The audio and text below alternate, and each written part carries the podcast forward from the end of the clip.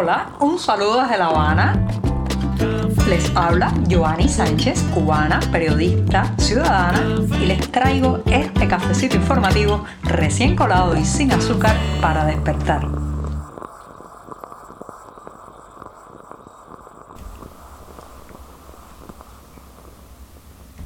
Y llegó el día puente, el día bisagra, sí, ese mismo, el mismísimo centro de la semana más conocido como miércoles. Además, en este 30 de marzo de 2022 empezaré hablando de un tema que tiene que ver con la negociación, las cartas de cambio y lo que espera el régimen cubano de los detenidos del 11 de julio pasado. Pero antes de decirles los titulares voy a pasar a servirme este cafecito informativo que está recién colado, lo escucharon al principio del programa Así que lo pongo en la taza y les advierto que tengo la voz muy, muy tomada. Porque estoy padeciendo lo que creo que es una gripe, no se preocupen, muchas gracias de antemano por los buenos deseos de recuperación que ya me han estado enviando algunos y me enviarán seguramente otros y decirles que no pasa nada, sobreviviré también a esta enfermedad. Lo cierto es que empezaré preguntándome en el primer tema del día si planea el régimen cubano usar a los presos del 11J Cuba, la etiqueta que designa a los prisioneros de esas jornadas,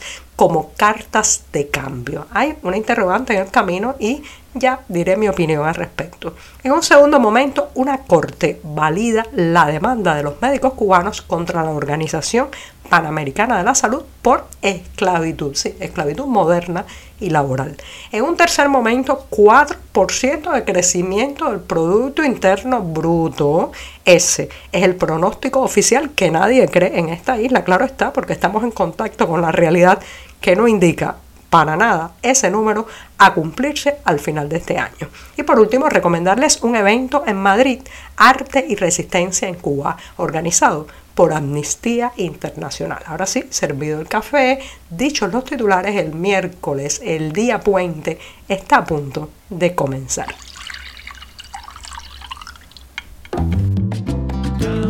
Si eres de los que te gusta estar bien informado, síguenos en 14ymedio.com. También estamos en Facebook, Twitter, Instagram y en tu WhatsApp con este cafecito informativo.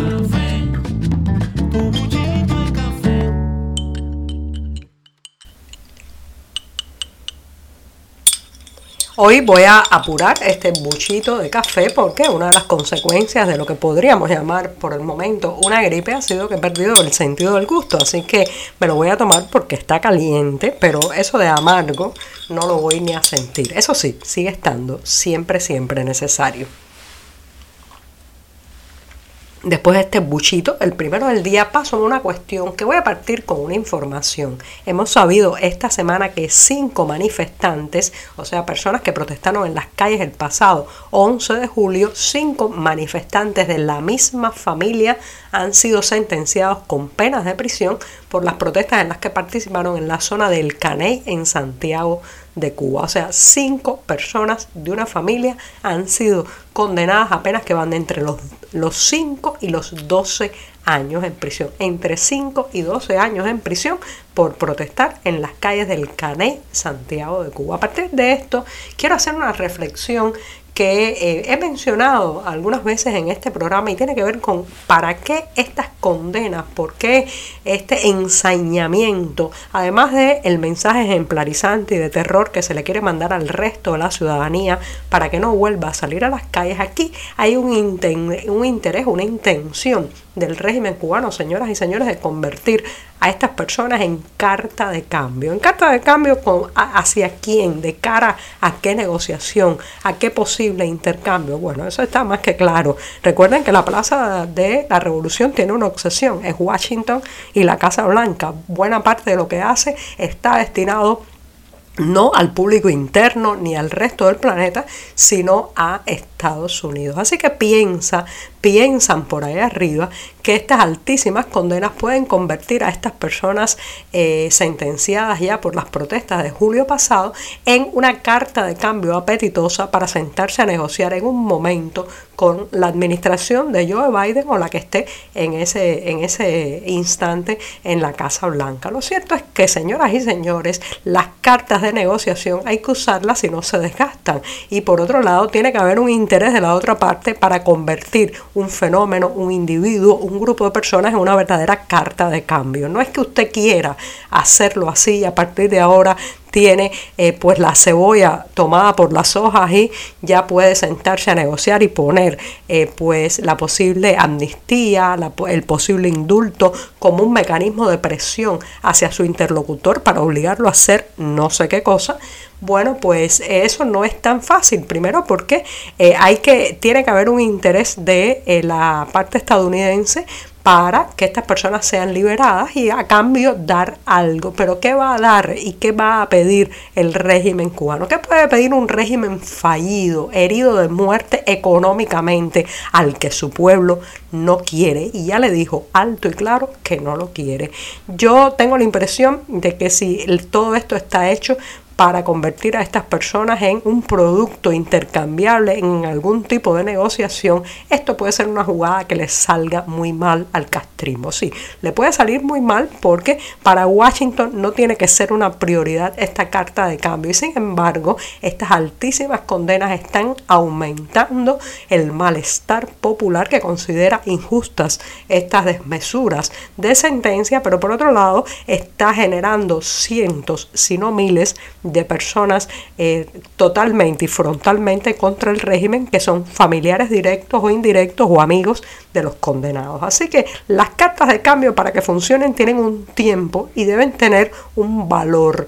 ¿Por qué utilizar a su propia gente, a su propio pueblo, a sus propios jóvenes? Porque la mayoría de los condenados son menores de 30 años. ¿Por qué utilizar a su propia población como una punta de lanza para molestar al gobierno de otro país. Bueno, eso nada más que se entiende, señoras y señores, en la lógica perversa de este sistema que siempre le ha parecido que su gente es prescindible, que su gente no tiene valor si no es de cara a otros eh, gobiernos, de cara a, eh, a, extranjeros. Recuerden que aquí eh, el régimen cubano tiene una gran fascinación con los foráneos y nos los deja saber a cada rato. Así que Carta de cambio, sí, pero cuando la van a usar, se irán a devaluar antes de siquiera ponerla sobre la mesa. ¿Está interesado Washington realmente en este juego de póker tan siniestro que está tejiendo la administración cubana? Bueno, nadie sabe, pero lo cierto es que mientras esto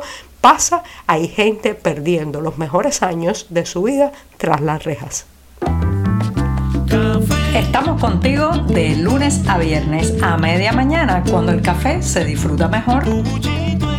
Comparte conmigo, con tus amigos e infórmate con este cafecito informativo. La Organización Panamericana de la Salud debe estar teniendo algunas pesadillas y dolores de cabeza por estos días porque un tribunal de apelaciones en Estados Unidos ha rechazado el recurso que había presentado esta organización, también conocida por las siglas OPS, que intentaba paralizar una demanda interpuesta por varios médicos cubanos. Y se trata de una demanda, señoras y señores, en contra de la OPS por facilitar lo que ellos han llamado la red de tráfico humano y esclavitud que argumenta escondía el programa de Mais Médicos en Brasil. Como saben, se trata de un programa que enviaba miles y miles de médicos desde la isla que eh, pues facturaba al gobierno brasileño grandes sumas por cada uno de esos galenos o personal sanitario y que solo una pequeña parte de ese dinero terminaba en el bolsillo de los especialistas. Lo otro también es que estas personas laboraban bajo regímenes, regímenes de semiesclavitud porque muchas veces se les retiraba el pasaporte para que no pudieran huir o escapar de esa misión médica, se les mantenía hacinados en lugares con pocas condiciones para abaratar cuanto se pudiera los costos de su estadía en esos lugares y una serie de anomalías, irregularidades y también violaciones del derecho, no solamente laboral eh, y de respeto a una profesión tan importante como es la profesión de salvar vidas, sino también una falta de derechos humanos, literalmente, porque también se les impedía, por ejemplo, dar declaraciones a la prensa, a veces, muchas veces se les controlaban los teléfonos móviles para que no pudieran tener contacto con amigos, conocidos, otros emigrados cubanos en otras partes del mundo, incluso con los propios locales, trabar amistad o relaciones. Así que la OPS, reitero, debe tener algunos dolores de cabeza porque la demanda sigue su curso, esto puede tardar bastante, pero puede poner en jaque una de las grandes fuentes de entrada de dinero al régimen cubano. Las autoridades cubanas a veces se comportan como si pensaran que las personas que habitamos esta isla no tenemos memoria, padecemos una amnesia total, sí, así mismo, porque lanzan informaciones, titulares y pronósticos que luego no se cumplen para nada, pero que nunca se rectifican, se pasan bajo la alfombra o simplemente no se vuelve a hablar de ellos. Así, así auguro que ocurrirá con el anuncio de que este año 2022 el Producto Interno Bruto crecerá un 4% en esta isla según, según han dicho, reitero, las autoridades cubanas. Esto no hay quien se lo crea porque claro está en el punto en que estamos de una economía deprimida, de falta de turistas que llegan, de prácticamente que no se está produciendo casi nada en este país, es muy difícil prever, señoras y señores, que ese 4% de crecimiento del PIB se vuelva realidad. Lo que pasa es que sirve por el momento para adormecernos, por el momento para eh, crear titulares no solamente en la prensa nacional, sino también en las agencias de prensa extranjera y mientras tanto pues la economía se sigue despeñando, las malas decisiones de tipo financiero económico se siguen haciendo y a final de año quizás se rectifica el número o no, porque como ya saben, la cifra del Producto Interno Bruto en Cuba se, eh, se calcula o se llega a ella de una manera diferente a otros países del mundo. Así que 4% de crecimiento, así anuncian algo que no va a lograrse. No hay mejor despedida para este programa de miércoles que decirles que el próximo 4 de abril a las 19 horas de Madrid, España, Amnistía Internacional ha organizado un eventazo, sí, un eventazo bajo el nombre de Arte y Resistencia en Cuba, un encuentro con jóvenes artistas de la isla que están en el exilio, entre los que destacan nombres como el de Catherine Bisquet, también estará Carolina Barrero, Yanelis Núñez, Junior García y todo esto moderado por Erika Guevara. Así que ya saben, eventazo en Madrid el 4 de abril a las 7 de la noche, hora de España, hora madrileña, eh, con el nombre de Arte y Resistencia en Cuba. También podrá disfrutarse a través de internet. Y con esto sí que me despido esta mañana, que es jueves, ya saben, el día que prefiero entre todos aquellos de la semana. Muchas gracias. Por hoy es todo. Te espero mañana a la misma hora. Síguenos en 14medio.com. También estamos en Facebook, Twitter, Instagram y en tu WhatsApp. No olvides, claro está, compartir nuestro cafecito informativo con tus amigos.